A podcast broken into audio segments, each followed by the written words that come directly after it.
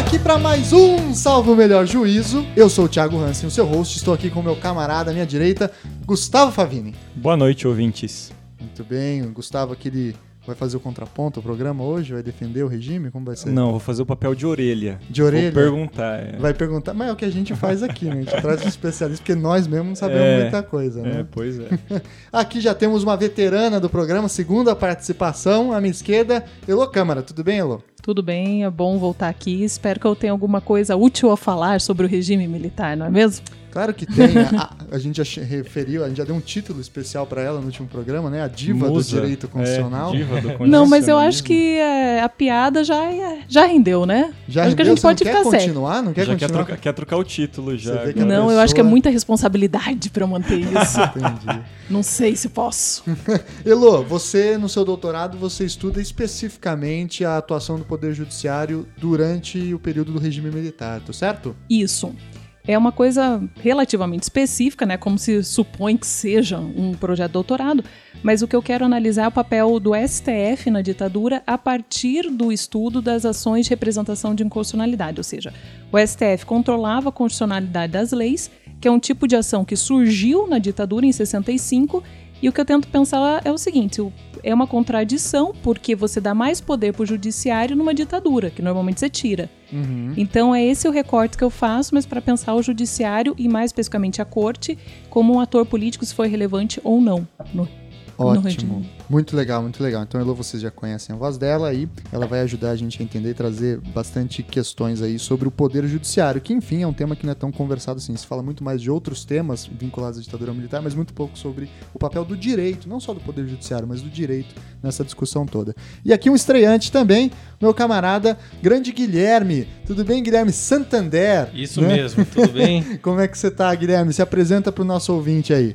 Boa noite, caros ouvintes. Meu nome é Guilherme Santander, sou mestrando em Direito do Estado na Universidade Federal do Paraná. Venho estudando o tema da justiça de transição há alguns anos, sob a perspectiva do direito internacional dos direitos humanos. Espero poder contribuir aqui com o programa e me sinto muito honrado e feliz com o convite feito pelo meu amigo Tiago. Opa, valeu, Guilherme. Valeu, muito obrigado aí depois dessa declaração aí toda. muito bem, pessoal. Então, como vocês já sabem, o programa hoje a gente vai discutir a relação entre direito e ditadura, direito e regime militar. Vamos discutir um pouco da atuação dos tribunais, sejam os de primeira instância, sejam os tribunais superiores, como que o regime se apropriou da linguagem jurídica e todas essas questões aí eh, que acompanham esse debate. Né? Antes de passar para nossa vinheta, recadinho de sempre, curtam a página do Salvo Melhor Juízo no Facebook, sigam a gente no Twitter, arroba SMJ Podcast, mandem e-mails, contato salvomelhorjuízo.gmail.com, a gente recebeu alguns e-mails já, estão todos respondidos, agradeço imensamente o feedback que vocês estão dando e não deixem de eh, mandar mensagens também pelos outros canais para a gente sempre manter esse contato, certo? Então vamos lá falar um pouquinho sobre ditadura nessa semana do aniversário do golpe.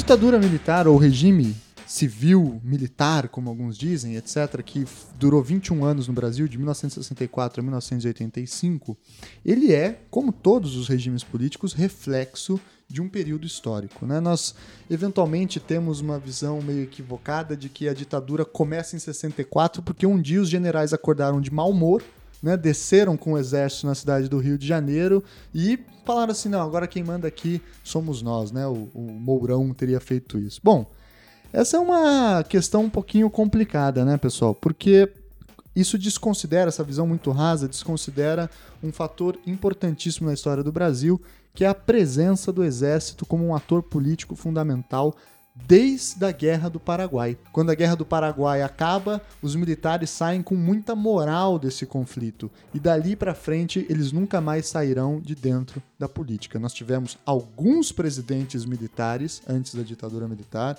é o Deodoro da Fonseca que proclamou a República, né? A gente teve também o Floriano Peixoto, o Hermes da Fonseca que era sobrinho do Deodoro da Fonseca, e mesmo quando o, o, Eurico Gaspar Dutra, que também era militar e teve um, um regime é, de 46 em diante, enfim, vários candidatos à presidência também foram militares, seja brigadeiros da aeronáutica, seja almirantes, seja propriamente generais do exército. O exército sempre esteve dentro da política nacional. Na verdade, o exército sempre se sentiu dono da república. Somente com a queda da ditadura militar é que o exército vai propriamente sentir que o papel dele ali é outro. Mas ele sempre interviu ou para garantir a posse de um presidente, ou para tirar outro presidente, ou para ele mesmo assumir enquanto presidente. E em 1964 isso fica bastante claro. E aí, em 64, pouco antes, na verdade, a gente vai ter a primeira relação, eu diria, entre o direito e o que seria mais à frente a ditadura militar, que foi a campanha da legalidade em 1961, liderado então pelo falecido governador do Rio Grande do Sul, Leonel Brizola, né, que nos deu alguns bons memes, por exemplo, aquela carta-resposta TV Globo lida pelo Cid Moreira, que de tanto em tanto tempo volta, né, para relembrar alguém que bateu na Globo, né? Elô, conta um pouco pra gente o que, que foi a campanha da legalidade. A campanha da legalidade foi uma situação que, na verdade, ela começou completamente imprevista. O Jango, que foi eleito vice do Jânio Quadros, Jânio Quadros renuncia um ano após a eleição e o Jango estava na China. Então, nesse clima Guerra Fria, não parece uma boa voltar e assumir a presidência, e com isso os militares colocam uma barreira, querendo que ele não, não enfim, ou não volte, ou não, ele não assuma a presidência da República. E nisso, o Brizola, do Rio Grande do Sul, quase Uruguai, fala que ele vai voltar e vai assumir a presidência da República e com a brigada se caso não, não fosse permitido que ele assumisse a presidência, ele, enfim, teria uma intervenção militar. E com isso ele volta, faz uma parada estratégica nos Estados Unidos para mostrar que ele não é tão aliado assim do bloco comunista e consegue assumir, mas já num regime parlamentarista, que é o acordo, é o arranjo feito para que ele possa assumir. Então muda-se no meio do caminho para que deixe de ser um regime presidencialista e se torne parlamentarista, que com isso o presidente da República se torna um cargo quase que um enfeite e não tem efetivamente poder real. Isso uhum. dura um tempo até que é feito plebiscito, enfim, retoma o presidencialismo. Eu acho interessante essa questão da campanha da legalidade, porque as técnicas que foram utilizadas, né? Primeiro que o João Goulart ele volta da China numa viagem de pinga-pinga, né? Ele vai voltando com muita calma. Acho que ele demora quase um mês para chegar do, da China até o Brasil de avião, porque ele ia justamente sentindo como estava o clima, porque ele foi, enfim, ministro do Trabalho do Getúlio Vargas, ele era visto equivocadamente como um comunista, na verdade ele era um trabalhista, que é muito difícil até chegar à conclusão de que se um trabalhista é de esquerda ou não, né? Vem todo um debate aí nesse sentido. E nesse campo aí, nesse mundo propriamente da volta do, do Jango, o Brizola, que era genro do João Goulart, ou seja, tinha até um, um, um, tempero de família nessa história toda aí, ele organiza uma resistência violenta no Rio Grande do Sul, o, a partir de uma questão que eu estava vendo que é muito interessante, ele faz rádios piratas, que são replicadas em vários estados do Brasil, falando que no Rio Grande do Sul estaria se iniciando um ato de resistência à posse do legítimo presidente da República, o João Goulart, em defesa da Constituição de 1946, que queria ser subvertida pelos militares que estavam no Rio de Janeiro. Essa pressão que ele vai utilizar através dos rádios, que vai chegar em várias camadas populares que, enfim, tinham um apreço pelo João Goulart, vai criar um desconforto no exército. E aí o terceiro exército, que é o exército que é sediado no Rio Grande do Sul, que é o mais forte desses exércitos, vai então é, dissuadir os outros militares do Rio Grande do, do, Rio de Janeiro a continuarem a campanha de tentar barrar o João Goulart. Então o Brizola é um gênio político nesse ponto né? Porque ele consegue carregar para si o significado da legalidade, ele, faz, ele consegue trazer para si uma causa jurídica de que ele está defendendo a Constituição, e aí ele impõe propriamente a necessidade de defesa dessa Constituição, e militares, como nós sabemos, eles têm, apesar de todos os defeitos, uma característica de um legalismo, né, que às vezes é simplesmente jogado no lixo. Mas eles têm esse apreço por um certo respeito à hierarquia e à, e à lei, à letra da lei propriamente. Então a campanha ali consegue ser dissuadida, só que dentro de um regime presidencialista. E, e o que estava por trás da renúncia do Jânio Quadros? Foi uma pressão exercida por, pelo exército? Era camadas da população que estavam descontentes? O que, que motivou isso para ter o início dessa situação? Essa é uma das questões, acho que mais interessantes. Alguns consideram que foi um cálculo mal feito, que ele faria a renúncia para que ele pudesse, na verdade, uma renúncia brincadeirinha, para que ele pudesse voltar com mais poder. E foi um cálculo mal feito e já não tinha como desfazer. Procede essa versão, Tiago? Eu não sou nenhuma autoridade nisso, tá? Se falar procede. Mas é, a questão é que ele não tinha apoio no Congresso. Isso. Ele não conseguia aprovar Mas... nenhuma das leis, nenhum dos projetos que ele queria de reformas, que era, sobretudo, uma reforma baseada num moralismo de corrupção muito forte na época, que vez ou outra volta, né? E como ele não tinha base, a base estava dissuadida entre o PSD e o PTB, que era um partido de centro, e outro partido de centro-esquerda, que era o PTB, mais ou menos, e ele era da UDN, que era o partido de direita, ele não tinha como negociar acordos para aprovar projetos de lei. Então ele, acreditando que tinha um apoio popular imenso, ele renuncia, achando que com a renúncia a população ia tomar as ruas, ia reconduzi-lo ao cargo de maneira romântica, né, heróica e assim por diante. Aí... Essa parte da história acho que a Dilma deve saber bem, né? Não tomou o mesmo passo. é, pois é. E é curioso que assim, é, ele tem algumas cenas, né, que são muito contraditórias com um político de direita, que ele era da UDN, conservador. Ele foi o cara que, por exemplo, iniciou o processo de política externa independente no Brasil, que é falar o Brasil não tem que se aliar a nenhuma é, potência internacional, ele tem que ter uma política externa independente. E ele faz uma segunda coisa dentro dessa característica, que é conceder a ordem é, do mérito ao Che Guevara, cara, é. naquele mesmo momento, né? O que é uma cena bizarra. Você não imagina de um conservador o cara chamar o Che Guevara e falar assim, ó, tá aqui o maior título né, republicano do Brasil. Tava até com a camiseta do Che Guevara, inclusive. Né? Basicamente. Né? E aí essa situação meio contraditória do, do, do Jânio Quadros, que inclusive é resumida numa foto que é conhecida por muita gente, que é uma foto que o Jânio tá com os pés cruzados, uhum. torcidos, um pé para cada lado, né? E aí você não consegue saber se está indo caminhar para a esquerda ou para a direita, né? Mostra bem esse ar de incapacidade de decidir que ele tinha, né? E aí quando ele renuncia, o vice, que era o João Goulart, que era eleito separadamente, nunca é tarde para lembrar isso, né? Você votava no presidente e no vice separado, então imagina o pau para comer que rolava. Se com chapa única hoje em dia, você já tem vice mandando carta pública, né? Imagina como era o caso se você tinha um inimigo político, alguém do outro lado, como seu vice na linha sucessória né? Que era o caso do, do João Goulart propriamente, né? E aí se inicia então o regime de parlamentarismo, que foi o acordo político que se deu. Mas como, você sabe, Guilherme, como é que funcionou propriamente esse regime de parlamentarismo colocado pro Jango? Na verdade, é, foi uma tentativa de é, conceder a normalidade ao próprio regime diante da própria situação em que ele assumiu o cargo, né? Evidentemente que essa solução ela não foi bem encaminhada, já que ele não conseguiu levar a cabo as reformas, principalmente as famosas reformas de base, e que acabou desempenhando um papel bem traumático, uma fissura institucional muito grande que acabou culminando no próprio golpe que vinha sendo arquitetado tempos atrás. É, é, muito curioso, né? Hoje se volta a falar um pouco de parlamentarismo. Eu não quero fazer muito essa ponte 64 2016, é. porque eu acho que é uma ponte muito artificial. O mundo é realmente outro. Complexo. Eu não, não, consigo chegar a uma conclusão tão fácil assim de que é uma conexão do passado com o presente. Mas é curioso que esse parlamentarismo surge como uma forma de reduzir o poder do presidente da República. Né? Todos os seus atos tinham que ser aprovados primeiro pelo parlamento. Imagina, você travava a capacidade Isso. de governo de um cara desse, né? O presidente era um fantoche próprio. Só que ele era um cara politicamente tão relevante, é, tão carismático, ele era um populista, que ele, em vez de aceitar a sua condição de ser propriamente um político é, que está em queda, etc., ele vai para cima.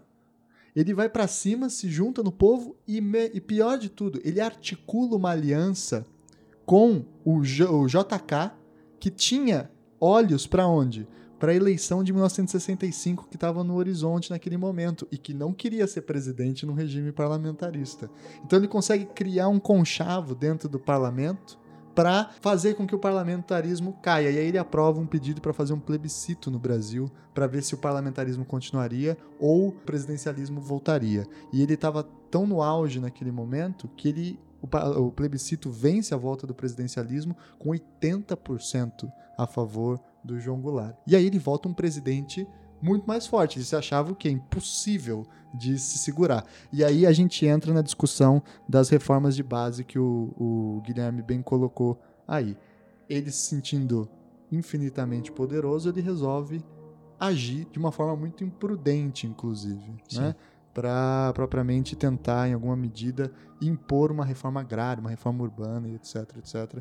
E isso gera muito conflito e muita polarização na política. É Estatização é de empresas também, né? De refinarias de petróleo, isso. propriamente tentar estatizar empresas, como você falou, né, Guilherme, e fazer as chamadas reformas de base, que era a plataforma política dele. E aí ele consegue associar muita gente à esquerda, né?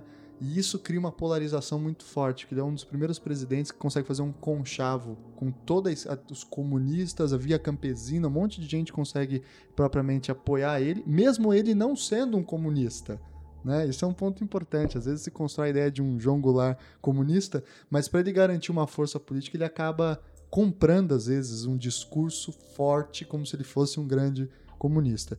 Isso desagrada violentamente parte dos setores industriais e dos setores militares. E aí as coisas vão se encaminhando em 64 numa instabilidade política muito grande, muita gente na rua, muito conflito, muita disputa por espaço, até que então ocorre o golpe de 64, que é um golpe patético, né? Assim, em sentido militar, assim, no sentido de a gente imagina um golpe como tanques vindo por todos os lados, caças fechando as coisas e tal. E é um golpe bem patético, né, No sentido cênico, é meio chato, né? É bem chato, né? Aliás, a história do... É, dá pra entender por que, que as pessoas gostam mais de história geral do que história do Brasil, né? Faltam momentos de tensão, visualizando a parte cênica da coisa. Pois é, porque é um golpe em que, enfim, uma tropa que estava em Juiz de Fora desce de Minas Gerais mal municiada, com um tanque caindo aos pedaços em direção ao Rio de Janeiro, conduzida por um general, que é o general Mourão,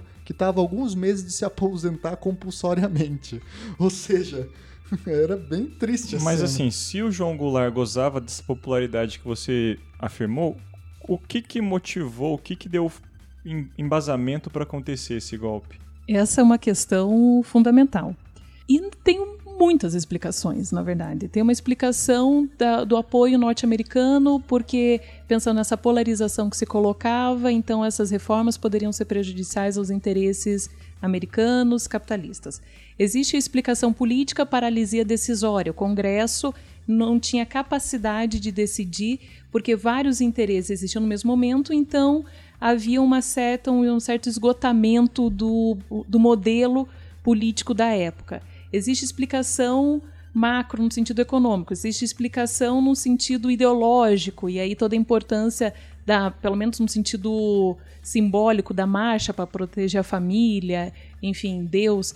Então tem várias explicações. Depende se você vai num aspecto mais estrutural, conjuntural ou num sentido mais pontual. O próprio exército voltando à cena depois de um, de um breve período que não, não tinha atuado Então, no fundo, é uma conjunção de vários fatores, que sim teve apoio norte-americano, que sim tem a ver com a situação política que os partidos não dão conta de lidar com essa complexidade que vem principalmente a partir da década de 30 com a urbanização. Tem a, a complexidade dos trabalhadores estar na, estarem na política, mas dessa vez querer ter voz, sendo que todo o período Vargas eles eram. Uhum. Se falava deles, de mas não né? falavam. Eles não podiam falar propriamente. Então é uma situação complexa em vários, em vários espectros, pelo menos essa é a minha análise. Sim, é. O José Murilo de Carvalho também fala de um excesso de povo, que um dos problemas é. Um dos motivos do, do golpe foi propriamente que o, a Constituição de 1946 era uma Constituição muito progressista para uma série de instituições que ainda eram muito conservadoras. Né? E isso vai gerar um atrito entre o valor constitucional e a, essas próprias instituições, ou a própria parte do, do, empresariado também, enfim. Então, são várias explicações. E outras coisas que são várias explicações, que também geram um, um grande debate, é o porquê não houve resistência ao golpe. É né? isso que eu ia perguntar. Porque esse é um ponto também fundamental. Você tem uma tropa, como disse, mal municiada, conduzida por um general velho, caquético, né? Indo em direção ao Rio de Janeiro. E o Jango, se ele quisesse, ele levantava o dedo e uma tropa ia lá e exterminava essa tropa que estava indo em direção ao golpe. Mas ele poderia ter feito barricadas, ele estava no Rio naquele momento. Poderia ter se segurado ali e falado assim, não vai ter golpe, né? Mas, ou, mas não, ele pega e vai para Brasília. Chega em Brasília, ele fica sabendo que o general Mourão chega no dia 31 de março para 1 de abril, na madrugada, no Rio de Janeiro. Ali ele poderia de novo ter feito uma segunda defesa né, do regime constitucional e falar assim: ó, aquelas tropas são tropas inconstitucionais, são tropas desertoras, são tropas ilegais, são criminosos, em outras palavras, contra a lei de segurança nacional. E poderia ter resistido dali também não fez. Pega um avião de Brasília e vai para São Borja, na fazenda dele. Lá ele poderia de novo ter resistido, porque o Brizola, com a faca no dente que tava, né, já vindo de uma campanha da legalidade, ele pega e fala assim: meu amigo, você é meu genro, eu sou seu genro, se você quiser, agora. Já tava espumando pela boca. Já, já tava espumando. O Brizola falou assim: meu amigo, se você quiser, eu vou pro pau contigo, cada um com um fuzil e vamos lá. A gente segura daqui do Rio Grande para cima, fazer uma, de novo a Revolução de 30. Era essa a ideia. A gente sobe o Brasil inteiro daqui de baixo, né? E também não faz, ele pega e foge para o Uruguai. É um baita debate, assim, né? O porquê que não houve resistência ao golpe? Existe a tese de que o Jango ele não queria evitar um, um conflito que fosse muito mais agravado sob as circunstâncias. É, eu acredito, na verdade, que ele errou na percepção dele do que seria efetivamente o golpe, como a gente já discutiu, né? Que era uma coisa muito mais menos cênica, muito mais caquética, e houve esse lapso por parte dele que ele acabou não visualizando a real Sim. dimensão do, do que aconteceu no, no Rio de Janeiro. É. Eu acho que uma questão importante para tentar entender isso é a opinião pública. Porque os jornais, os grandes jornais, já havia algum tempo, pediam expressamente ou não tão expressamente assim, mas pediu a cabeça do Jango. Ele estava editoriais. É, os editoriais, eles eram muito muito firmes nesse aspecto. Então, todos os grandes jornais se observa o, as manchetes, 1 de abril, essa primeira semana de, 60, de abril de 64, elas vão, esses jornais vão saudar a legalidade, vão saudar um novo momento, vão saudar esse movimento militar para restabelecer o país e para tirar esses comunistas que ameaçavam as instituições. Sim, vai se restituir a legalidade, se acreditava, né? Porque Isso. também o, o, o Jango ele é culpado num ponto fundamental aí ele tenta declarar o estado de sítio em dezembro de 63. Ele manda para o Congresso um pedido para a decretação do estado de sítio, porque ele sente no ar que parte do, do, do exército está querendo se rebelar, sobretudo a parte dos sargentos, se eu não me engano. E aí isso dá um ar de que esse cara não vai querer largar o osso. Né? A eleição de 65 está chegando. O pessoal muitas vezes desenha o Jango como grande injustiçado em toda a história. Sim, ele sofreu um golpe. Sim, foi um golpe inconstitucional. Sim, foi um golpe que gerou uma ditadura problemática. Mas ele também não era flor que se cheire. É sempre bom lembrar um pouco disso. Que ele, ele pegava. Ele fez um discurso, por exemplo, famoso discurso na frente da Central do Brasil, que deu 300 mil é, operários, em que ele descascava os militares com um pequeno detalhe: o Comando Geral do Exército ficava na frente da central do Brasil. Né? Então imagina o presidente da República, teu chefe de armas, na frente do teu quartel falando: só tem vagabundo aqui dentro nesse prédio aqui do lado, né? Só tem golpista. Ou seja, o cara também ele contribuiu para a criação de um estado ruptura de golpismo, né? institucional. Né? Uma ruptura institucional cada vez mais forte, né? Mas assim, se ele teve essa precaução de tentar impedir uh, antes da, dessa marcha realmente acontecer, uh, qual foi o discurso que ele adotou enquanto essa marcha até o Rio de Janeiro acontecia de fato? Ele continuava a atacar o exército? Ele silenciou? Qual foi a reação dele? ele se silencia, né? E esse é o grande mistério, porque ele não Sim. age. Ele foge para Brasília, de Brasília ele foge para São Borja. Não né? se manifesta. Ele não se manifesta e de repente ele vai para o Uruguai. Isso muito provavelmente ele não sabia com que parte do exército ele podia contar, porque sendo o, o exército ou mais ou as forças armadas em sentido amplo, mas o exército, uma força política tão importante, se ele não tem controle do exército, ele não tem controle do país, especialmente que parte já mostra a sua, a sua revolta. É, então, muito possivelmente, ele não sabia se ele podia contar, se ele efetivamente era o comandante, se o exército estava com ele, obedeceria às ordens. Isso, Isso faz toda a diferença. Toda. Porque se o exército não está com ele, ele não tem chance efetivamente de se manter. Não, e é fundamental uma coisa que você falou aí também, Elo, porque a gente tende a enxergar as Forças Armadas como um monobloco, né? Uma coisa que age em conjunto e que não tem fissuras internas, que não tem rupturas internas, disputas internas, etc. Nunca é tarde de se lembrar que, com o golpe de 64, vários generais são aposentados compulsoriamente, expulsos do Sim. país, inclusive, né, porque tentaram resistir ao golpe, de, acusaram a ilegalidade do movimento e assim por diante. Você tinha é, marinheiros que fizeram revoltas pouco tempo antes do golpe. Enfim, as Forças Armadas é um complexo político né, que tem várias disputas internas e como toda instituição, você tem que saber onde você está pisando, e acho que foi um erro de cálculo. Acho que o Guilherme está bem correto nesse ponto. O que mais apresenta é ser um erro de cálculo, a ausência de uma resistência legítima ao golpe, né?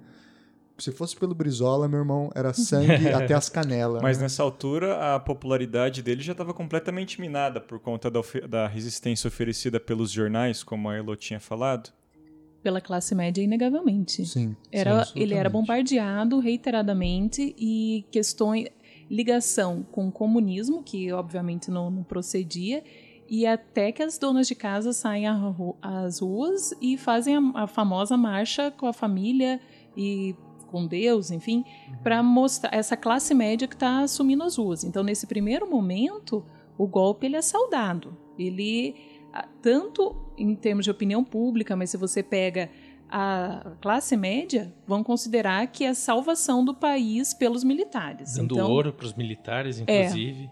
Sim. E vão saudar a legalidade, vão saudar essa suposta autocontenção militar, porque a princípio é para ser muito breve o período que os militares assumem, seria para pôr a ordem na casa e acaba uhum. durando o tempo é. que durou. O Como foi é que quem momentos. pega o poder quero ver, não, não, beleza, organizamos aqui, agora estamos de volta a pois casa é. arrumada. Então, mas vocês. eles tinham, eles tinham precedentes, né? O exército fez isso algumas vezes. É, em, em 54, né, com a morte e suicídio de Getúlio, há propriamente uma intervenção militar provisória bem rápida para garantir a ordem.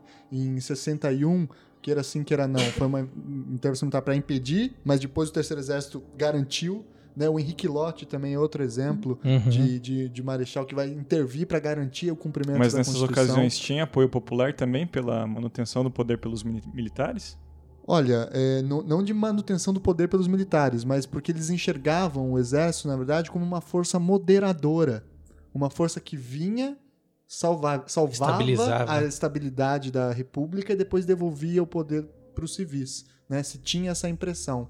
Só que o exército queria voltar para o poder de fato já há um tempo. Né? E ele não tinha força política suficiente, porque desde o último governo militar que foi o governo do Dutra, que foi um governo liberal e um fracasso econômico, eles tinham perdido prestígio enquanto administradores. E eles voltaram à caserna só com essa figura do cara que modera. Né? Mas em 64 eles já querem propriamente é, voltar ao poder de uma forma mais evidente.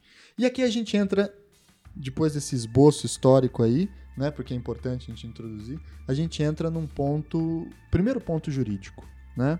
que é a figura do golpe. Quando a gente pensa em golpe militar de 64, a gente imagina assim: que os militares entraram dentro do Planalto, né, do Palácio do Planalto, e sentaram na cadeira do presidente, né? E pronto. Agora são as novas regras. Go do this, go do that, king Exato. of the castle. E na realidade não foi isso. Todo golpe ele é artificialmente fundamentado no direito ou na própria constituição que ele está golpeando propriamente, né? É, por isso que, de um ponto de vista jurídico, é até difícil a gente diferenciar golpe de revolução. Na política você consegue fazer uma diferenciação um pouco melhor, mas no direito é um pouco mais complicado. Como é que foi o, o golpe de um ponto de vista jurídico, Elo? O que, que aconteceu? Então, essa é uma questão central para entender tanto esse momento inicial, mas as características do, do regime, ou da ditadura militar sendo mais explícita. Desde o primeiro momento, e até pelo menos o ato institucional número 5, porque aí isso vai mudar, eles tiveram toda uma preocupação em, em legitimar todos os atos através da legalidade. Então, desde o primeiro momento, a questão foi como nós fazemos isso se tornar legal como nós podemos manter a Constituição, como nós podemos manter as leis e, mesmo assim, possibilitar que se governe.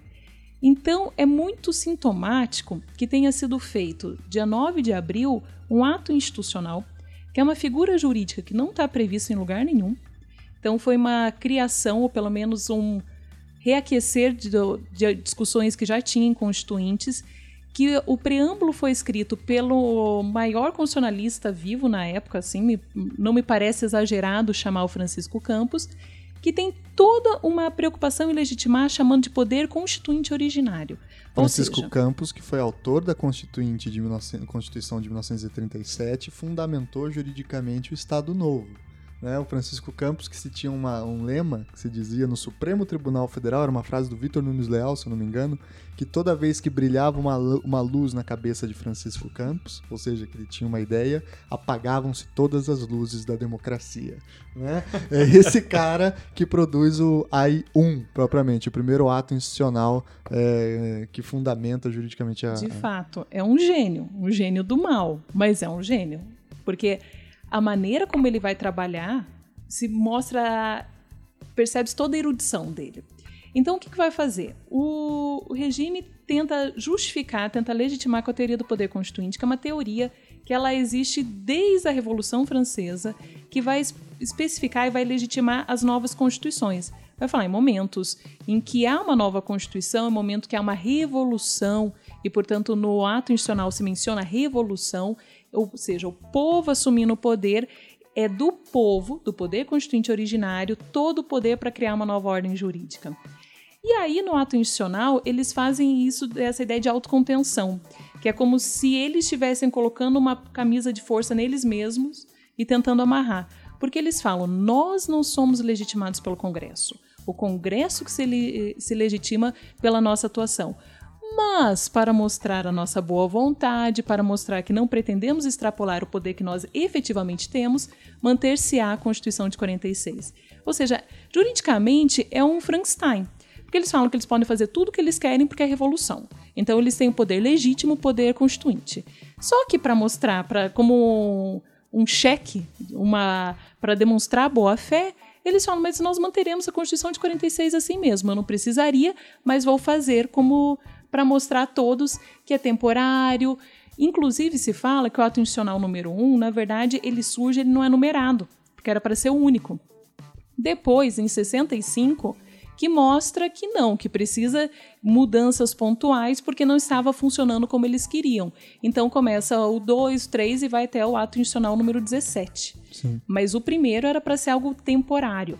Então a questão é essa característica da legalidade, ela é fundamental, porque nem na Argentina teve, nem no Chile teve essa preocupação tão grande em fazer tantas leis, tanto a Constituição e todos os atos serem, entre aspas, legalizados. Eu, eu tenho uma hipótese do porquê Diga. disso. Né? É, parte dessa hipótese vai do fato de que os militares se sentiam donos ainda, pelo menos de um espírito, de uma memória da República. Eles tinham proclamado a República. Então eles não podem fazer, um, dar um, uma, fazer uma outra revolução definitiva, por exemplo, dentro do regime jurídico que estava posto, porque eles se sentiam como continuadores daquele projeto republicano de 1889. Motivo pelo qual eles não revogam as leis do passado. Não só a Constituição de 1946, mas nenhuma outra. Né? Eles não mudam o sistema jurídico que estava vigente, as leis, as regras, etc. Só depois é que eles vão começar a alterar as leis, etc, etc. Mas nesse primeiro momento, eles mantêm inclusive a numeração das leis seguintes, seguem a numeração que vinha de antes. Isso é a prova de que não é uma revolução, né? Uma revolução é aquela que fala assim, olha meu amigo, daqui para frente é novo. Rompe com a linha política do passado, Rompe né? com o passado. Revolução Francesa cria um calendário novo, né? Cria um tempo novo, tudo é novo daqui para frente a proclamação da República no Brasil é uma revolução nesse sentido, porque ela lança lá o decreto número 1, que é o decreto da proclamação da República. E dali para frente tudo seria inovador. Como a República é militar, desde a sua origem, desde 89, não havia muito esse desejo de matar os avós fundadores, né? Os pais fundadores dessa república. E um outro ponto que eu acho bem interessante é a conivência do poder civil, do legislativo, que aceitou o golpe. Não nos esqueçamos. O golpe é patético até nesse ponto. Por quê? Porque como que ele se dá? Com o presidente do Senado sabendo que o João Goulart estava na sua fazenda em São Borja, sabendo disso, porque foi taquigrafado e avisado anteriormente, ele vai na sessão do Congresso Nacional e diz que o presidente da República saiu do país sem ter avisado o Congresso. E isso, dentro da Constituição de 46, não poderia acontecer. O presidente sempre tem que avisar o Congresso aonde ele vai com antecedência, porque, enfim, ele é um cargo público político fundamental para a soberania nacional.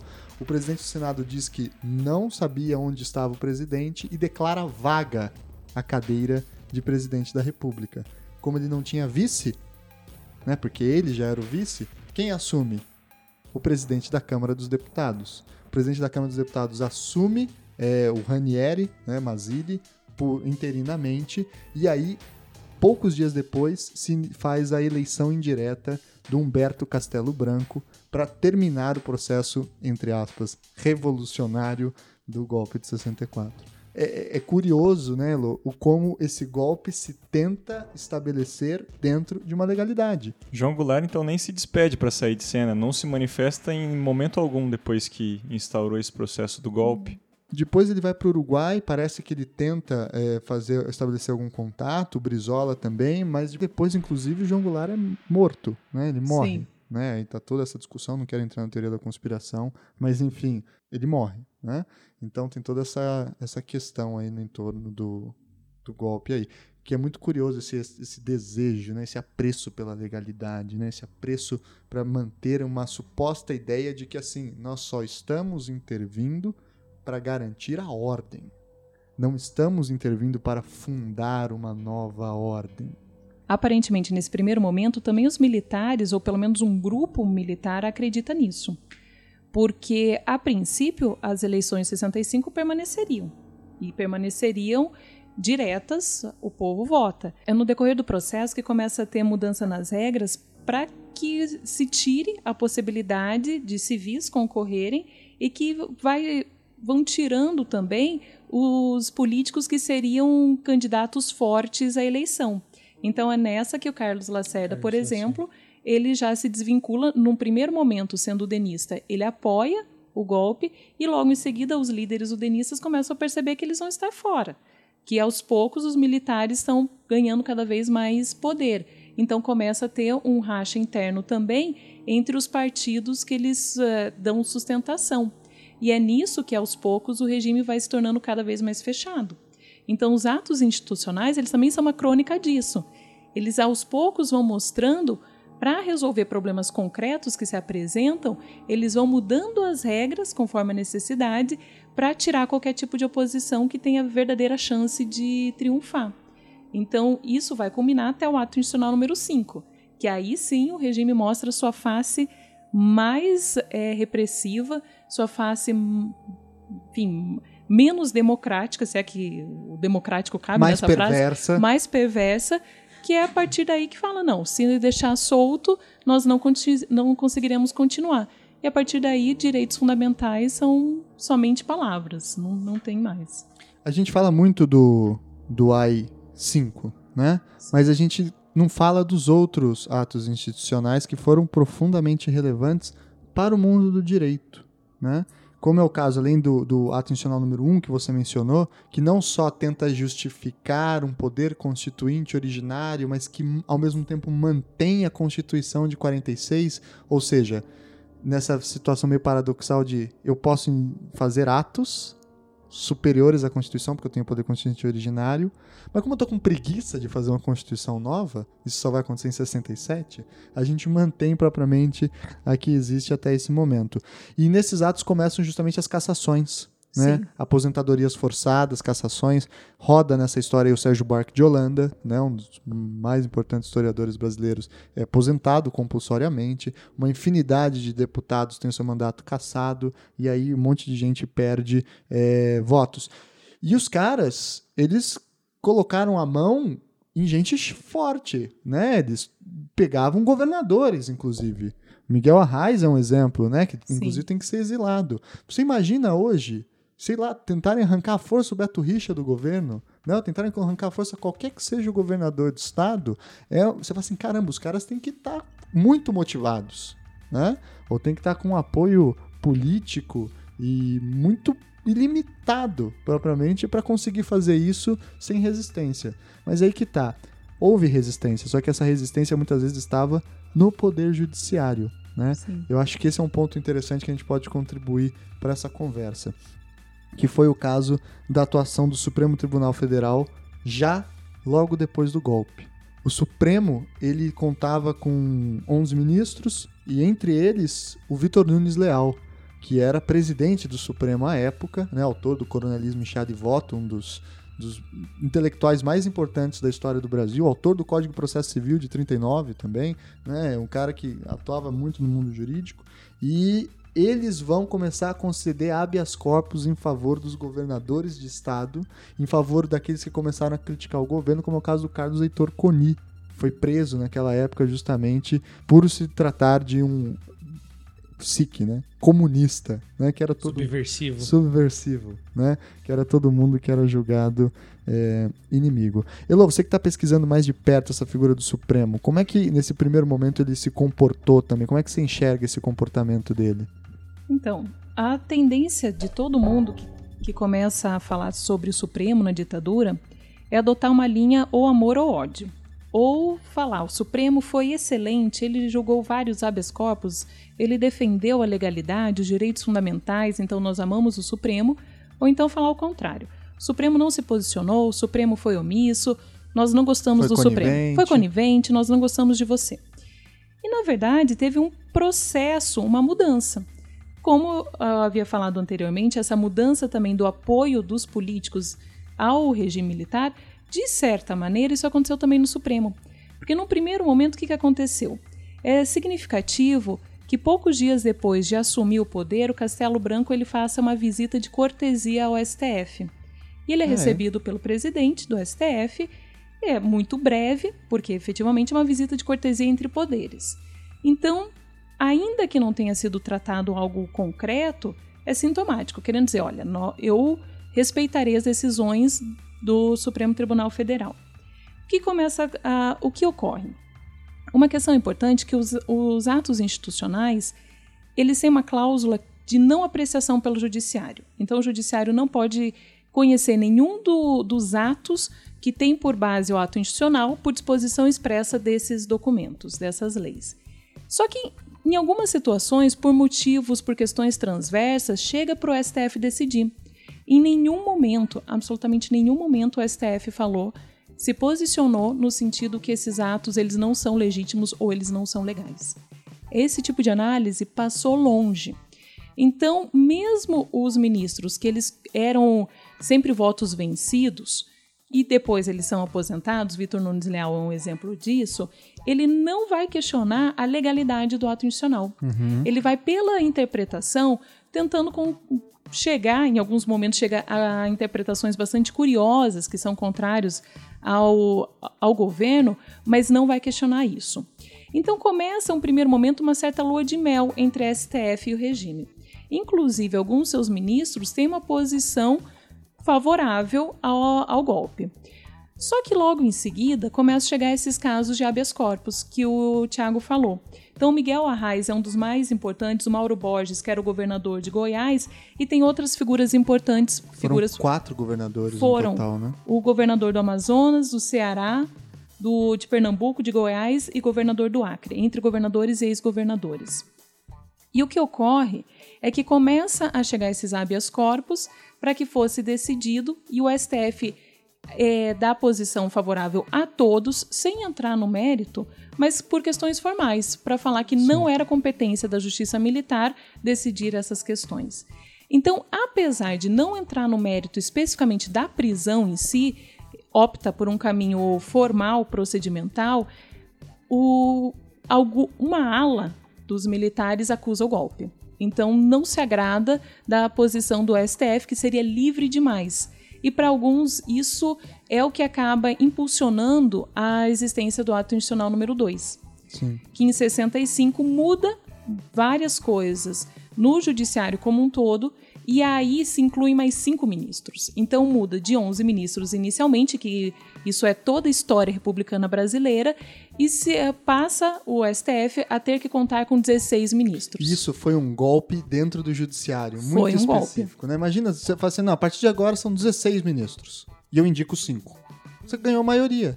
Se você já tem uma galera, se você já tem três lá que estão do seu lado, quatro, você já ganhou maioria indicando esses outros cinco, né?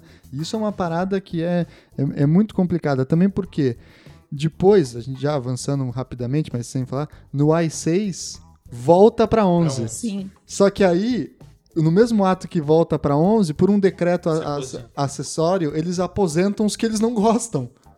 Então volta a 11, só que com aqueles 5 que eles tinham adicionados no AI2. Vocês jogam, mas eu sou dono da bola, então vocês jogam conforme as regras, né? Exatamente, né? Isso é uma parada muito, muito louca. Por quê? Porque o STF tá desagradando o, o regime em vários pontos, né? Por exemplo, soltava é, comunistas baseado em excesso de, de prazo da prisão processual, né? Falava assim, olha, eu não estou avaliando aqui o crime que o cara cometeu, eu só estou falando aqui que não pode ficar preso mais de 60 dias de acordo com o Código de Processo Penal. Então, solta o cara.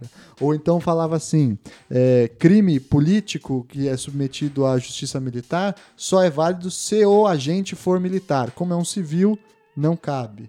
Né? E aí soltava o cara. Por vias transversas, né, formais, em alguns casos o Supremo foi concedendo habeas corpus. O Heitor Sim. Coni é outro exemplo, né? Falava que ele tinha que ser julgado pela lei de imprensa, porque é uma lei específica, e não pelas leis de segurança nacional, por exemplo, que era que se julgava todo mundo. E aí solta o caso do Heitor Coni. Mas aí, como o Elo falou, depois do ato nacional número 2, o Poder Judiciário. é, O AI2, a gente pode falar que é o AI5 do Poder Judiciário? É o fechamento do Poder Judiciário, assim? Não considero. Não, apesar de ter mudado tanta coisa, eu não considero. Inclusive, a minha tese, eu estou tentando defender que não é. Porque é basicamente o seguinte: olha que coisa interessante. O objetivo claro, evidente, de você indicar mais cinco ministros do nada é você colocar pessoas, para dizer quer. o bom português, não só que você quer, que gostam de você Sim. que vão decidir de acordo com a maneira como você quer que decida. Então você tem uma influência enorme na corte. Mas, por outro lado, olha que coisa interessante. O próprio STF muda seu regimento interno.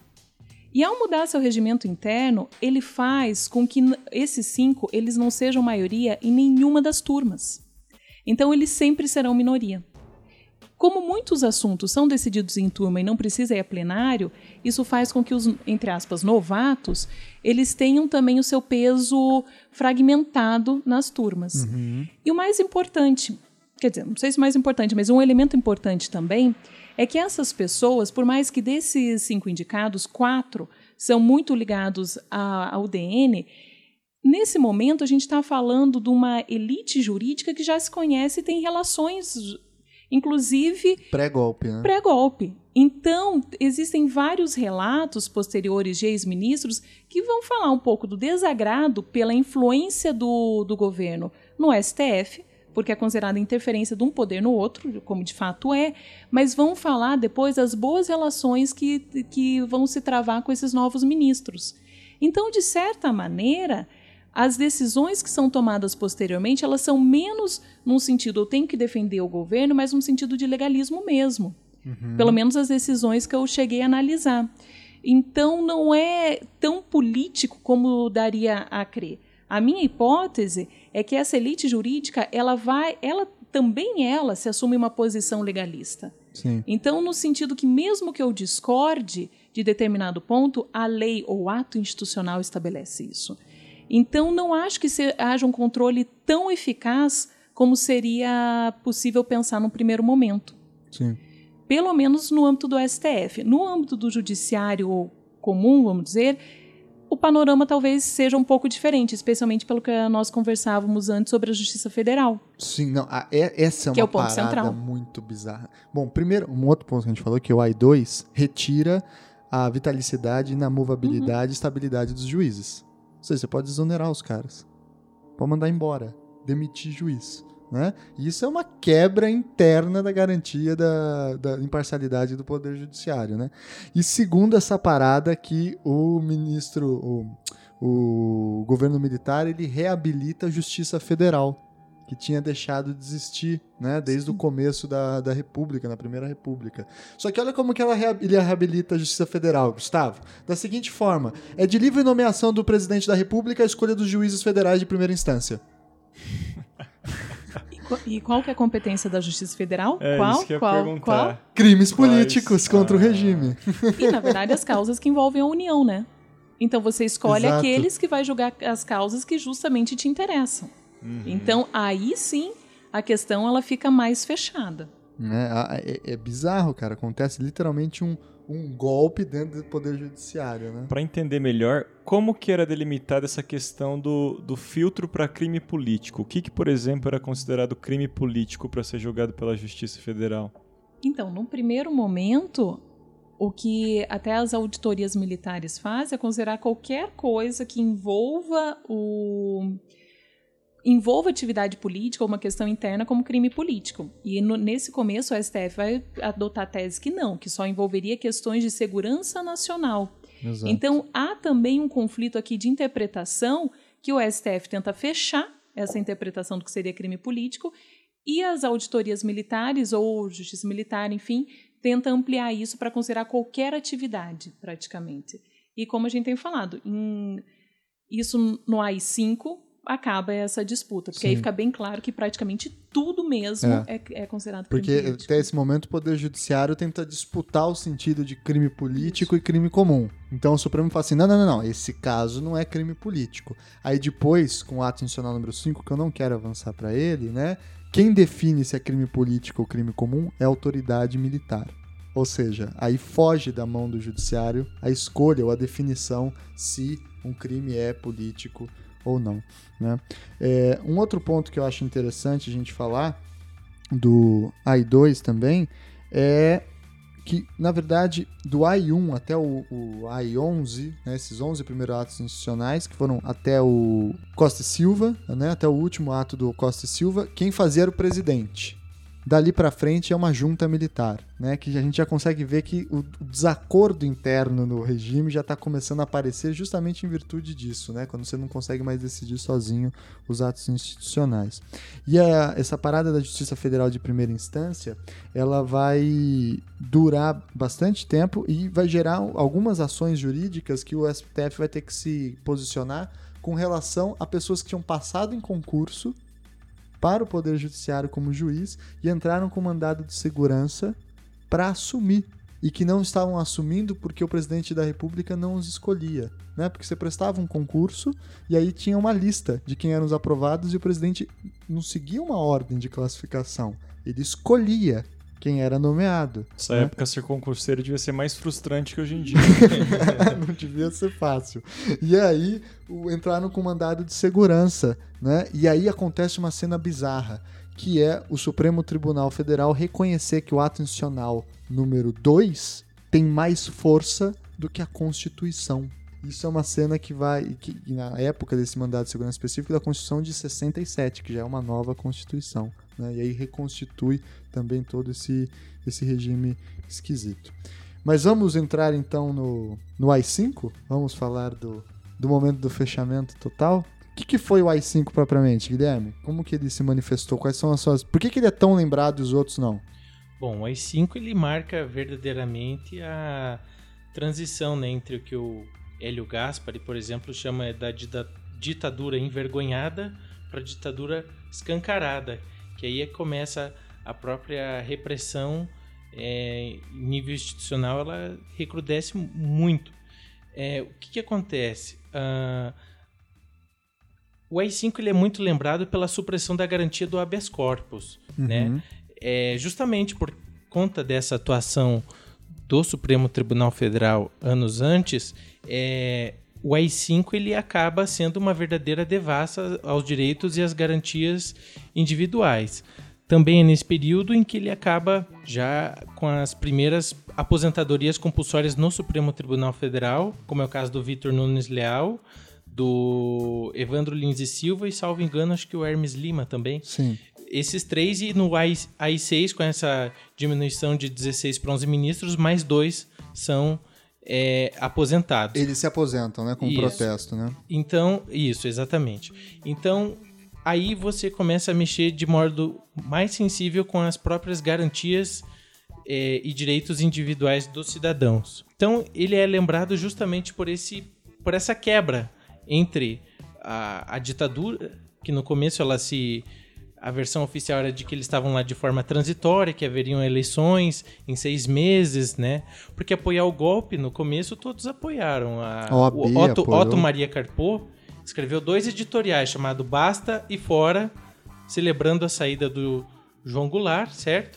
E logo depois ele já viu que os militares não iriam ceder, então ele já se voltou contra o golpe. Isso é bem sintomático. Não, muita gente fez isso, né? a Então- OAB fez isso, Exatamente. a CNBB fez isso, Então- a- aquele, o Sobral Pinto, é aquele Isso, de, liberal, de direito administrativo. também fez isso, que era conhecido pra caramba na época, né? Muita gente apoiou o golpe, Exatamente. mas depois recua. Então, ali ficou claro que o, o, a ditadura militar ela veio não como uma saída transitória, como né, uma para estabilizar as relações, as instituições, mas justamente para dar um novo cenário completamente diverso, já a partir também com a própria é, edição da Carta de 67.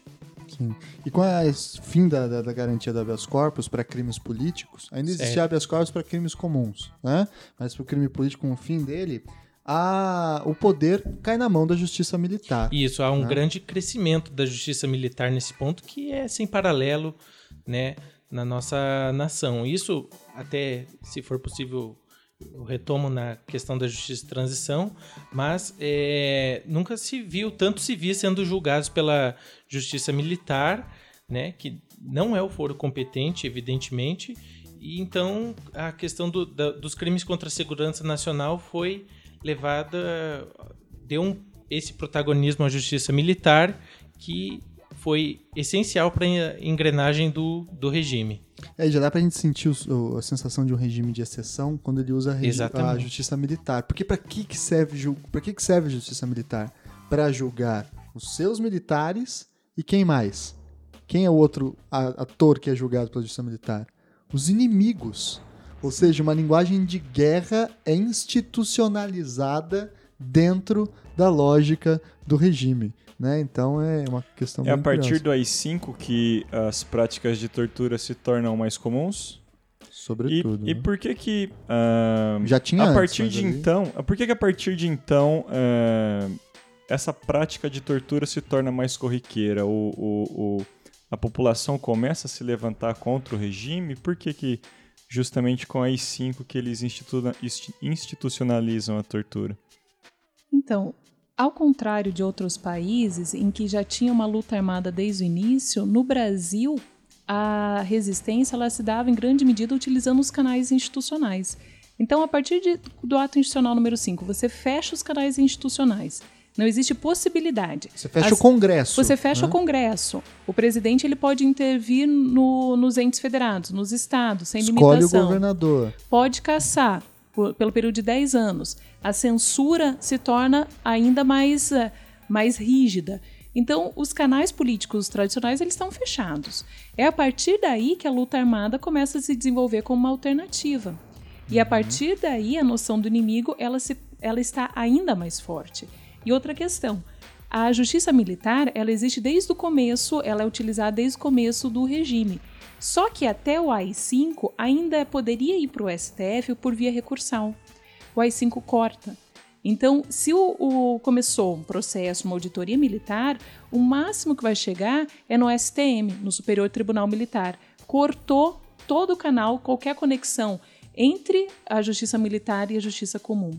Então, a partir daí, nós temos várias situações que vão fazendo tanto a repressão se torna mais forte, como também os canais de resistência, eles vão todos para a clandestinidade, porque não tem mais nenhuma possibilidade de atuação. Sim. Nem pela arte, nem pela política, basicamente nada. E aí vira uma bizarrice sem limite, porque era assim, Gustavo, você era preso, por exemplo, porque você era comunista, certo? Aí você me chamava como advogado. Eu entrava lá com habeas corpus para soltar você. E aí o tribunal, ou o Supremo, eventualmente, que recebia esse habeas corpus, ele pedia informações para o secretário de Segurança Pública para saber ter acesso ao inquérito do porquê que você foi preso. Sabe qual era a resposta do secretário de Segurança Pública? O detido encontra-se sob o regime do AI-5. Ponto. Não falava o que aconteceu. E aí o Supremo automaticamente decretava-se incompetente e extinguia o habeas corpus. Uhum. Ou seja, teve casos, por exemplo, de se incluir rufianismo, né, lenocínio, o ato de ser pimp, né, é, dentro do AI-5.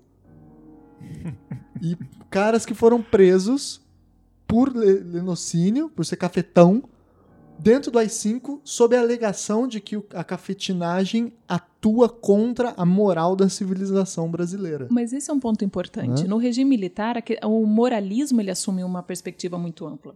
E se mistura e, com o direito E muito, se né? mistura. Né? A proteção à família, a proteção à nação, ela passa por uma por extinguir esse tipo de comportamento.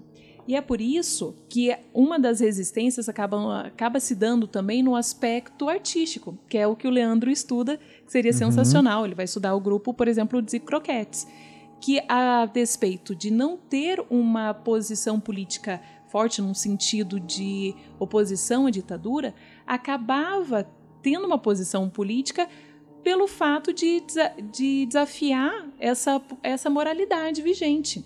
Então a questão moral ela era muito forte. Por exemplo, as pornochanchadas tinham um código estrito do que podia mostrar, do que não podia. Os a, qualquer obra artística ela tinha muito isso. Então pode parecer meio bizarro, ah, mas é uma censura moral, não é uma censura política? É. A censura moral, Sim. ela era mais forte, inclusive, porque ela começa antes do que a, censura política no sentido estrito. Uhum. Sim. Eu tinha no passado aí alguns livros didáticos do período militar e tinha cenas bizarríssimas nesses livros didáticos, né? Por exemplo, uma delas falava sobre as várias religiões do mundo, né? E chama, o livro chama Construindo o Brasil né, que era o livro de OSPB, Ordem Social Pública do Brasil, né, Organizações Sociais Políticas do Brasil, né, que era tipo a educação moral e cívica do ensino médio. Né, e nesse livro tinha ali uma passagem que falava sobre as religiões do mundo, aí falava das várias religiões e falava literalmente, eu não estou exagerando, ó, peguem o livro e leiam. Porém, só uma está correta, que é aquela que, há, que é a de Deus, que é aquela que circula no Brasil. né? Então, assim, cenas bizarras, falando, por exemplo, sobre as mulheres, o como elas devem se comportar, o porquê que elas devem se casar, porque elas devem se casar virgem. Né? Toda uma cena de moralismo que era inserido pela educação né? E hoje se fala de escola sem partido, escola com partido era aquilo, né? É, um monte de moralismos e, e valores é, educacionais desse sentido que eram internalizados no mundo do direito, né? Como é o caso do rufianismo, como é o caso em um combate ao tráfico de drogas que, e ao consumo de drogas que ganha uma escalada de violência muito grande a partir da ditadura militar, sobretudo porque aí se vincula o uso de drogas à vadiagem, à vagabundagem, ao comunismo, a, enfim, tudo aquilo que representa uma quebra dos valores da civilização cristã brasileira, da família e da moral, etc. Né? Então é muito esquisito, porque você tem ao mesmo tempo esse processo de tentar legitimar legalmente o regime, e ao mesmo tempo eles jogam Kelsen, por exemplo, no lixo. Né? Eles jogam toda a teoria do direito vai para o lixo ao mesmo tempo. Né? É uma questão tão curiosa como que eles vão trabalhar esse uso politizado do direito. Né? Uhum. E pensando nessa questão é, dessa invasão tão enfática na vida particular do cidadão, de que forma que era organizada a estrutura militar? Qual era o contingente? Como que eles trabalhavam, por exemplo, para censurar as músicas? Como que eles trabalhavam para organizar o judiciário à moda militar? Qual era o, o, o aparato que eles dispunham para é, submeter a sociedade civil de tal forma tão, tão agressiva assim? Bom, tinha uma questão muito prática, então tinha os sensores que estavam, pelo menos durante um determinado período, dentro das redações para que verificasse se podia publicar, se não podia. Mas um papel importante é essa perspectiva ideológica mesmo. Então, ensinar que é errado, é, questionar qualquer tipo de comportamento considerado divergente da moral clássica. Então, nesse aspecto, todos esses aparatos, inclusive uma parte da igreja, inclusive as escolas, as instituições, elas são muito importantes para manter esses valores. Não se dá a manutenção não se dá só com a violência ou com a repressão no sentido mais direto. É todo esse sentido, inclusive das artes sendo retirados qualquer menção que seria considerado atentatório à moralidade vigente. Sim. E tinha o SNI, né, o Serviço Nacional de Informações, foi uma entidade administrativa com o objetivo de censurar, controlar, fazer uma inteligência, né, organizar a Operação Condor, né, que é a operação que vai vincular todos os regimes militares do, do Cone Sul, Uruguai, Argentina, Chile, etc., com o objetivo de trocar informações sobre circulação de guerrilheiros e assim por diante. Então havia um aparato institucional, né? É, por isso que e isso aparece em muitos processos da época da ditadura, a ideia de que não, não se sabe da tortura, não se sabe da tortura e tal. Mas a tortura era institucionalizada, quando a gente fala, não é num sentido retórico, era no sentido institucionalizado mesmo, porque trocavam-se técnicas de tortura entre os uhum. regimes militares da, da América Latina. Uhum. Era ensinado um ao outro como é que você faz, até quando você pode, não sei o que lá. Então, assim, era uma, um mecanismo. E como essa estrutura da informação ela era muito bem idealizada pelos militares, inclusive pensando em técnicas de preservação de documentos, de todos os atos estavam evidentemente documentados, muito bem explicitados. Então, muitas dessas questões que hoje em dia se colocam como ponderações, como conjecturas, na verdade estão lá em documentos que muitos dos quais a gente sequer tem acesso. Sim. E qual era o tamanho da estrutura militar para fazer funcionar toda essa engrenagem à época? Tem alguma noção assim, ou por conta de sigilo das informações a gente não tem acesso? Eu diria que é do tamanho do governo do Brasil, porque era o governo estava na mão deles, né?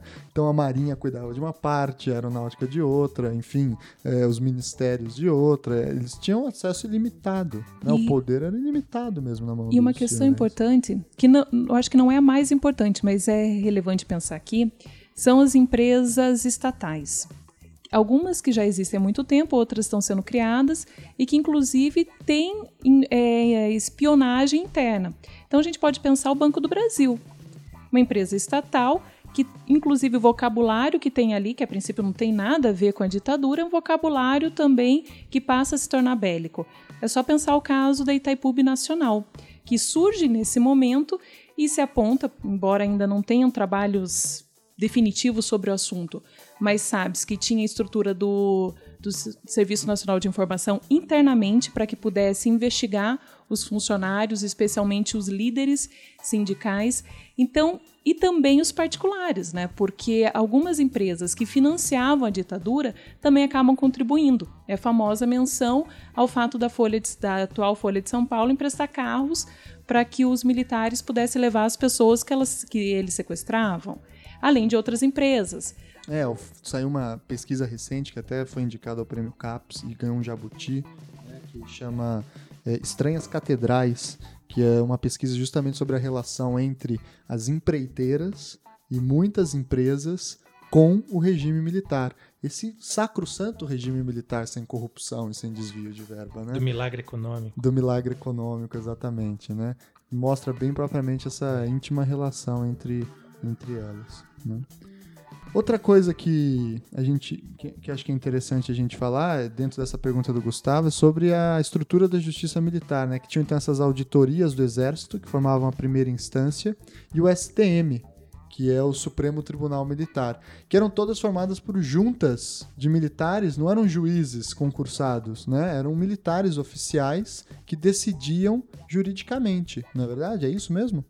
Então, era uma estrutura que é ela tinha tanto militares quanto juízes civis também. Ah. Então, uma estrutura mista que os juízes civis eles prestavam concurso, pelo menos essa informação que eu tenho, mas também militares nas auditorias. E no Superior Tribunal Militar, que é o órgão máximo da Justiça Militar, eminentemente militares de maior prestígio, oficiais mais graduados na carreira. Eu queria só citar uma coisa que, pelo menos quando eu li sobre isso, me chamou muita atenção, que mesmo no STM houve um general que ele foi aposentado de maneira compulsória também. Então, quer dizer, ser muito independente é ruim mesmo se você for um militar. Então ele estava há poucos meses de se aposentar por idade e o regime optou por fazer essa, esse ato de humilhação, especialmente para um militar, de aposentá-lo alguns meses antes sem nenhum tipo de, de, enfim, de honra, sem nenhum tipo de, de prosseguimento normal, que é o general Peri Bevilacqua. Então, mesmo nas auditorias também e na justiça militar também tinha um controle para ver se eles não estavam sendo muito liberais. Uhum. Não, é, tem coisas que são bizarras na justiça militar, por exemplo, eles mandavam riscar nas atas da, do registro das audiências e dos interrogatórios toda vez que o réu falasse tortura. Eles impediam que fosse registrado a palavra tortura. Não à toa é tão famosa as fotos dos ministros militares, dos juízes militares com a mão no rosto, uhum. para não serem identificados. Né? Era uma justiça farsante, absolutamente farsante, né? E controlada até o, o limite. E quando aparece a figura da tortura nos processos judiciais, ela nunca é tortura, é a coação irresistível. A coação moral física. O réu alega que houve coação, né, no seu no, no, seu dizer, no seu eufemismo para que te quero, né? É, na Sim. sua confissão. E o pior é que a situação era tão catastrófica, de novo, especialmente depois do AI-5, que pessoas presas, elas enfim, deram ao darem seu testemunho, elas falam que quando elas eram apresentados, apresentadas aos juízes, ainda que juízes militares, elas ficavam tranquilas, porque elas não iriam desaparecer porque minimamente tinha algum tipo de rito, algum tipo de formalismo. Porque se fossem uhum. desaparecer uma pessoa, e que aconteceu com muitos. 475 são oficialmente, oficial, né? mas aí tem toda uma discussão dos números. Dos 9 mil índios que morreram Isso, na Amazônia. Exatamente, enfim. mas oficialmente, é, se fossem desaparecer com essas pessoas, ela, elas não seriam jamais apresentadas ao judiciário. Era uma vitória do advogado ser julgado. Porque o fato de ser julgado significava que você não seria morto na cadeia, em tese. Né? O Vladimir Herzog é um exemplo contrário, etc. Sim.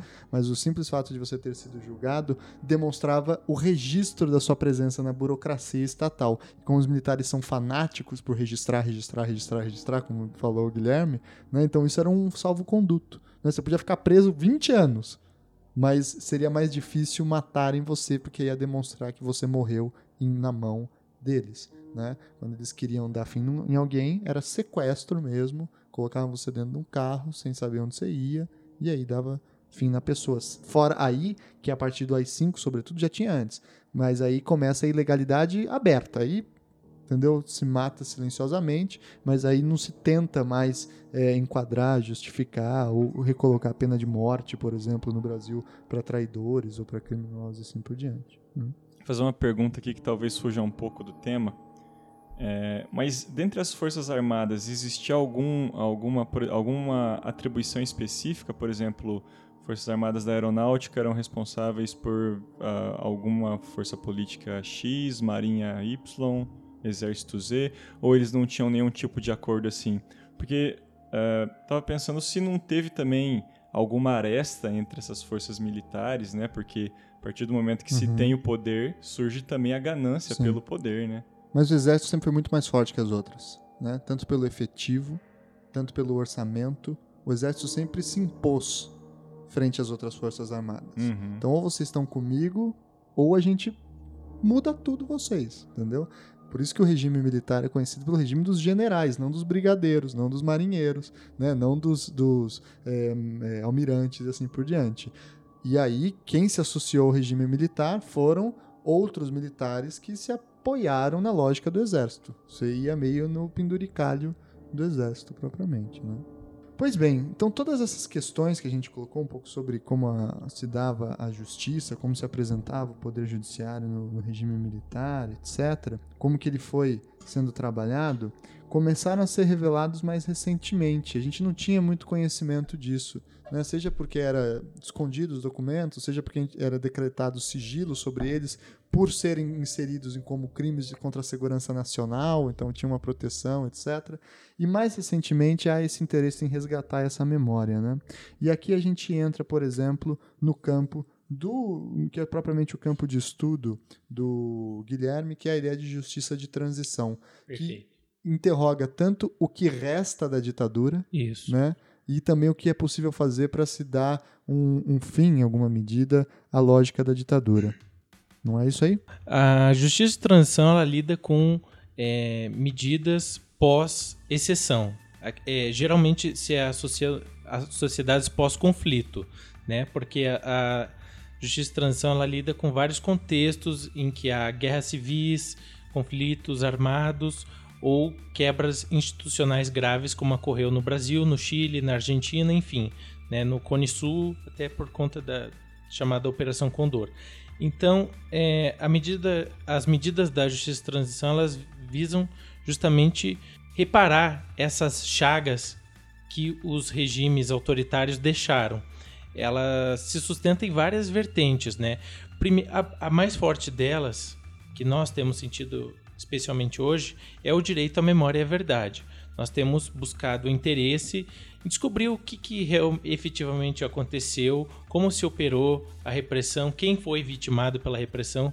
Como vocês bem notaram, há uma divergência grande nesse ponto, especialmente em relação às populações indígenas. Né? Há relatos uhum. de que 8 mil indígenas, 8 a 9 mil indígenas teriam sido mortos durante o regime militar, mas que... Devido... Relatos produzidos pelos próprios Exatamente. militares, é bom falar isso, não é teoria da conspiração. Mas né? que, devido à metodologia de trabalho adotada pela Comissão Nacional da Verdade, que era uma metodologia muito estrita, ela era muito sofisticada do ponto de vista de assentar uma determinada morte ou desaparecimento, é, isso acabou não sendo incorporado no relatório final.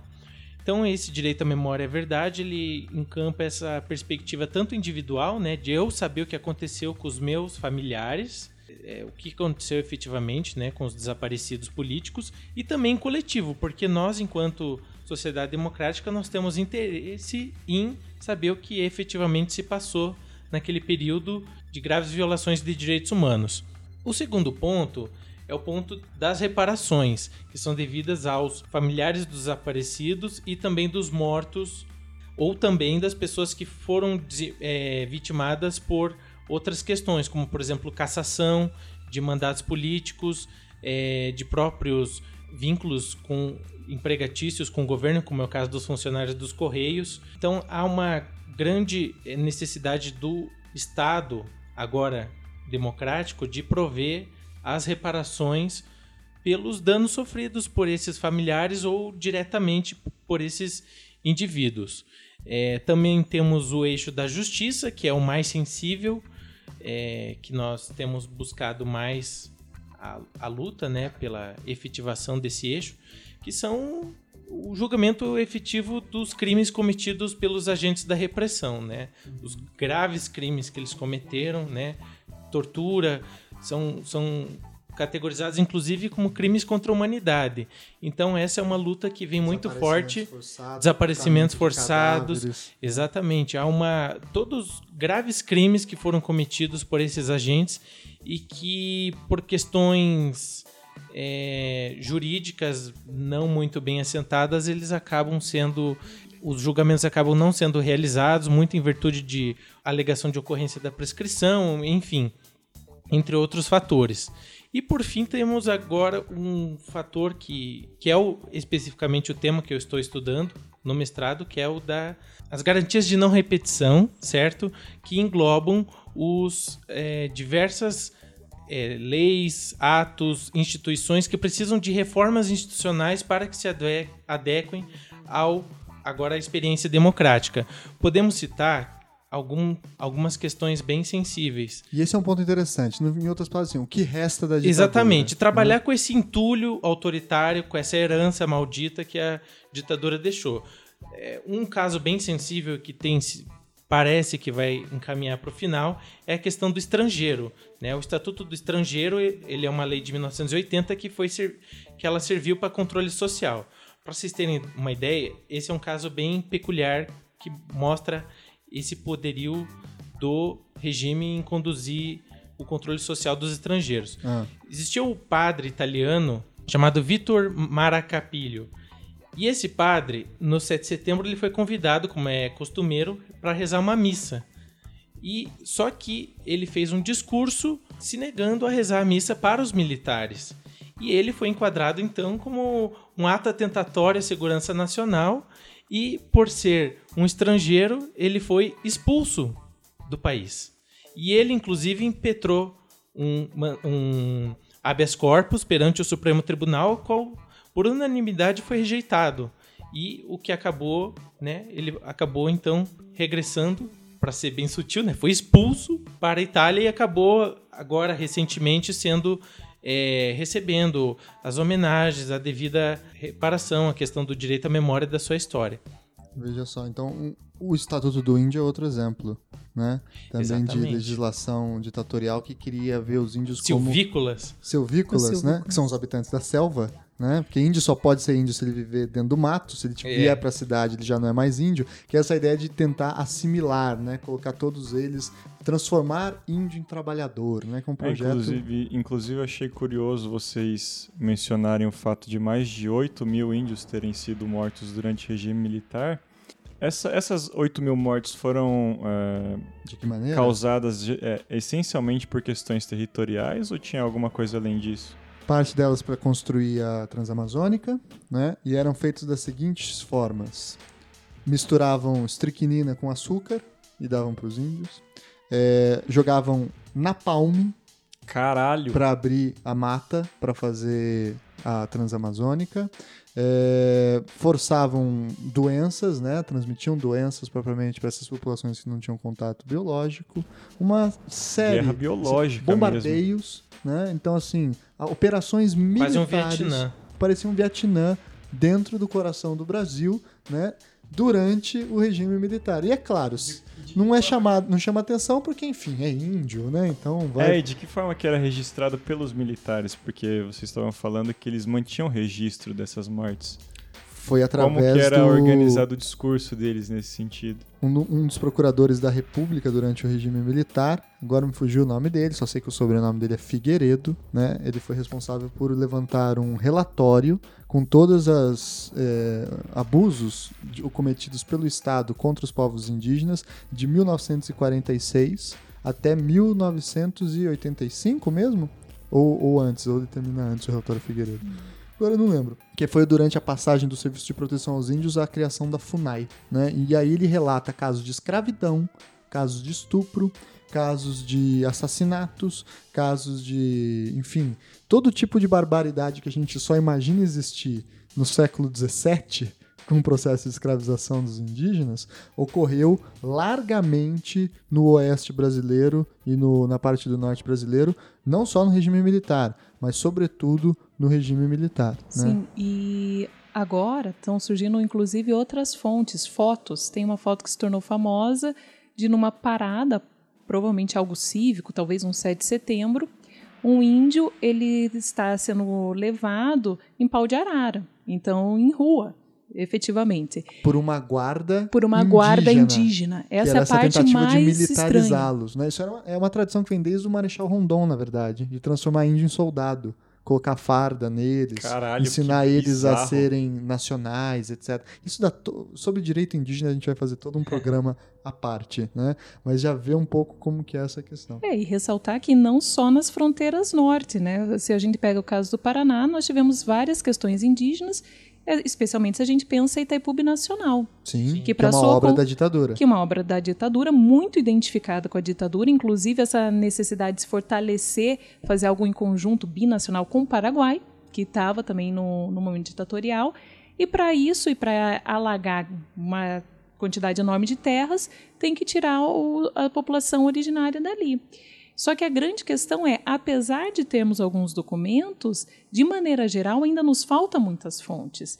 Então, o que, a, por exemplo, a Comissão Estadual da Verdade tentou fazer foi ouvir o- essas pessoas, relatos referentes aos seus antepassados, mas acaba sendo difícil ter acesso a toda a documentação do que ocorreu. Então, esse é um problema também para contar a história do que eles passaram, né? Quase como se fossem vítimas duplamente, pelo que ocorreu e, e por nós não termos acesso ao eixo da verdade que o Guilherme falou anteriormente. Nós, n- apesar de sabermos algumas coisas, nos falta saber muito mais sobre o ocorrido. Uhum. É, um outro exemplo dessa continuação é, da ditadura no- na questão indígena é- são os conflitos indígenas no oeste do Paraná, Sim. que se dá na região de Guaíra, por exemplo, em que se alega que só tem índios paraguaios.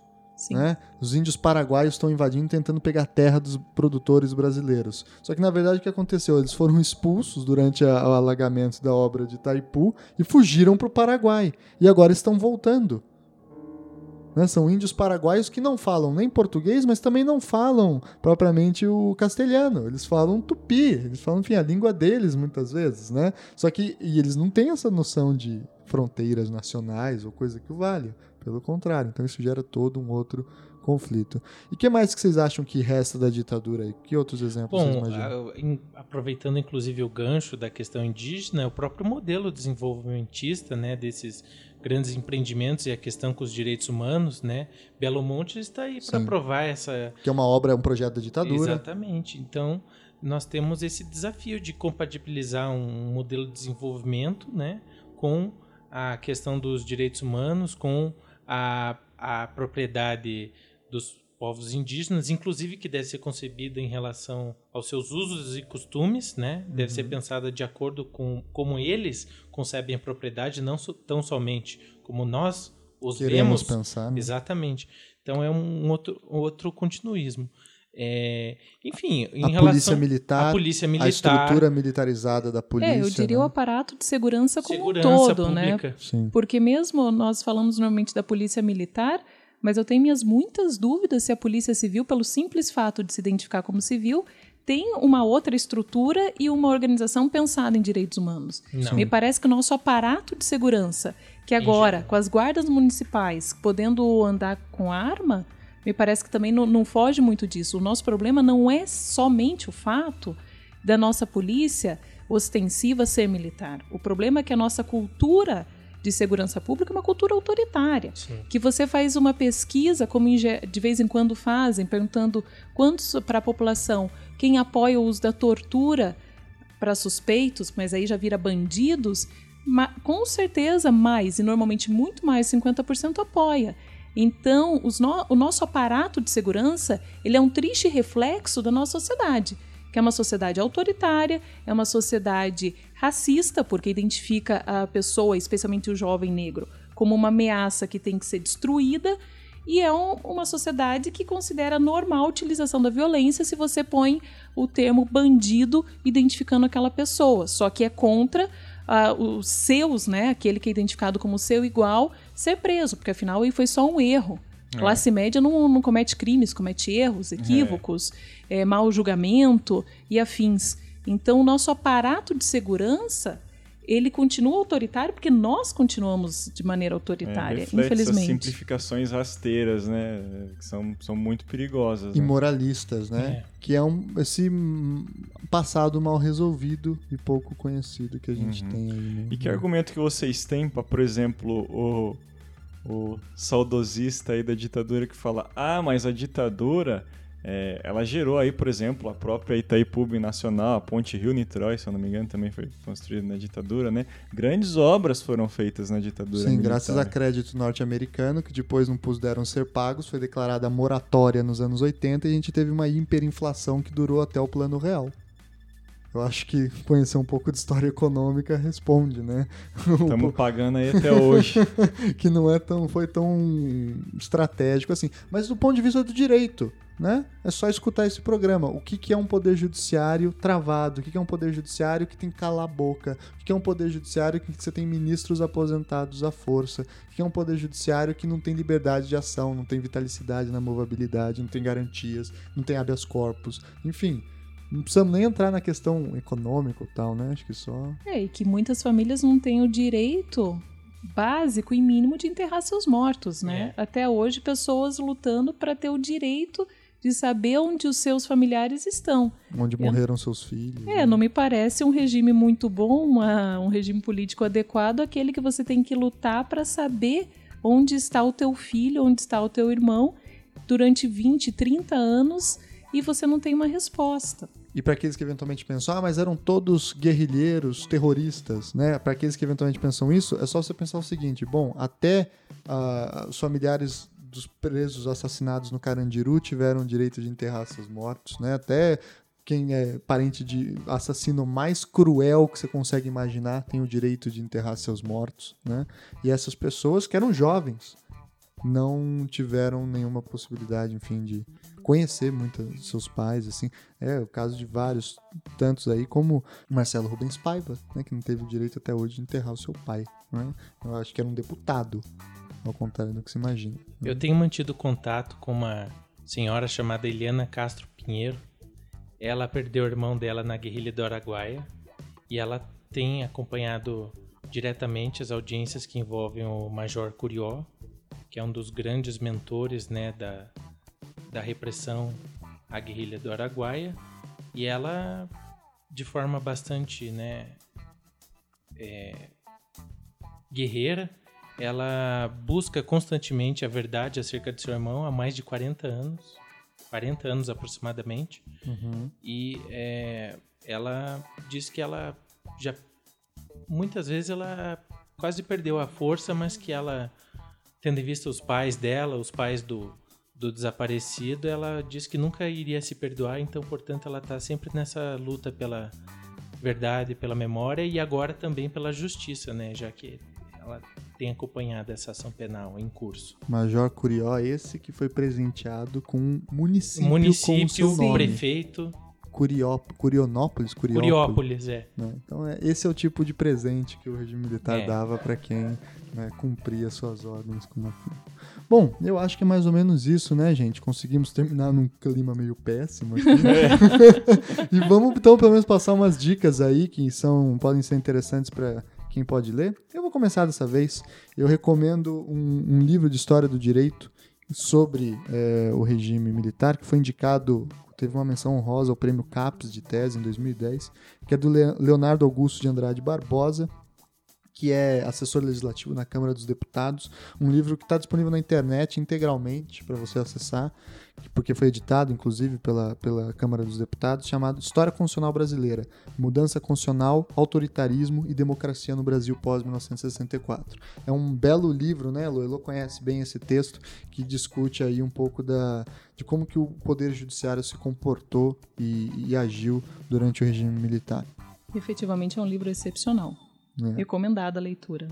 E você, Lu, manda aí sua dica. Ah, eu vou indicar o meu orientador, pelo menos no período, num período do trabalho, que é o Antônio Pereira, que ele fez uma comparação entre o, o, regime militar no Brasil, no Chile e na Argentina, e a partir das características como o direito se organizou, chama ditadura e repressão. Eu acho que os livros do Carlos Fico, vários deles uhum. falam sobre ditadura, tem específico sobre golpes, sobre a censura, e o próprio Hélio Gaspari, né, que tem a seu conjunto de livros que são essenciais para entender. É, aliás, eu me esqueci, acho que o melhor livro de golpe que saiu nos últimos tempos, sobre o golpe especificamente, é um que chama 1964. Só isso, da Ângela Castro Gomes e do Jorge Ferreira. A Ângela Castro Gomes talvez seja a maior historiadora do Brasil republicano viva, né? Uma mulher que mudou propriamente o jeito que a gente entende a historiografia do período Vargas e da Primeira República.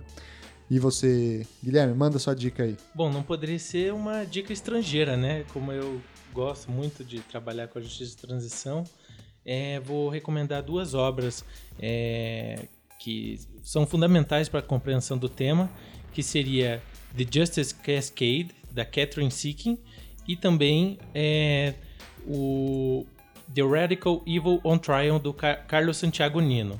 Esse Uhum. primeiro, esse do Carlos Santiago Nino, ele é uma referência já clássica, inclusive nem acaba é, trazendo o termo justiça de transição de tão é, inovador que ele é nessa área, acabou surgindo depois dessa própria construção. O Nino que foi responsável por escrever a Constituição da Argentina após a ditadura militar deles, né? Um Em jurista 94. inacreditável, né? Muito bom. E a Catherine Seeking que trabalha com essa com essa com esses diálogos que existem na esfera global entre os diversos movimentos de justiça de transição com as mais diversas experiências pós-conflito.